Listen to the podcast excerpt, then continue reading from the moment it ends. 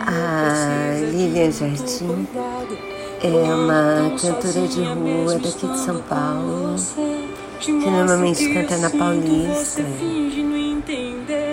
E ela lançou um disco recentemente que tem essa música que eu não conhecia e achei linda.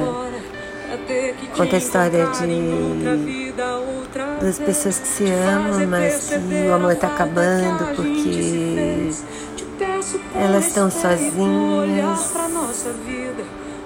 mesmo juntas. E acho que todo mundo passou por isso, né? Por alguma relação. E a gente se sente mais sozinha do que se estivesse sozinha de fato. E a melodia é uma delícia, adorei essa música. Espero que vocês gostem também.